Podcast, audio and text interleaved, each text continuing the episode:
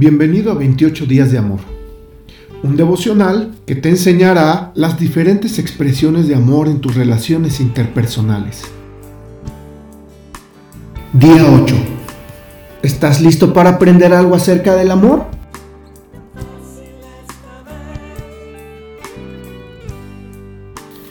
La decisión de cambiar. Arrepiéntete y apártate de tus pecados no permitas que tus pecados te destruyan. Deja atrás tu rebelión y procura encontrar un corazón nuevo y un espíritu nuevo. Ezequiel 18, 30 y 31. Todos nosotros necesitamos aprender a disculparnos por una sencilla razón. Todos fallamos, todos somos pecadores. De vez en cuando lastimamos a las personas que más amamos. Cuando nos disculpamos esperamos que la persona ofendida nos perdone. Podemos alentar el perdón si en nuestra disculpa incluimos una declaración de arrepentimiento o de cambio.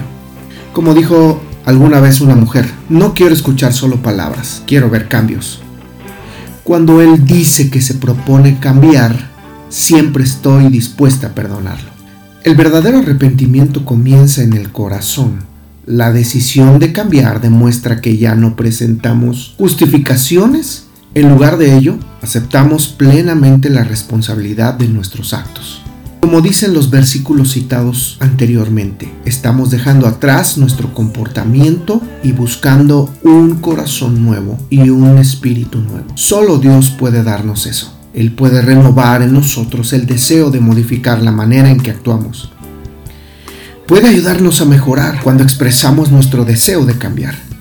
La parte ofendida puede ver nuestro corazón. Eso con frecuencia conduce al perdón. Oremos.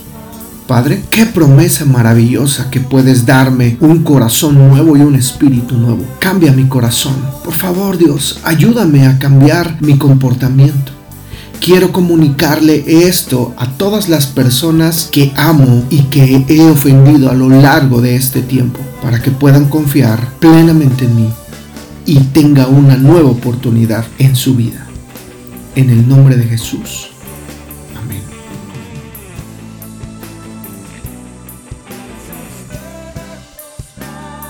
Esta reflexión ha sido tomada y adaptada de los lenguajes del amor por Gary Chapman.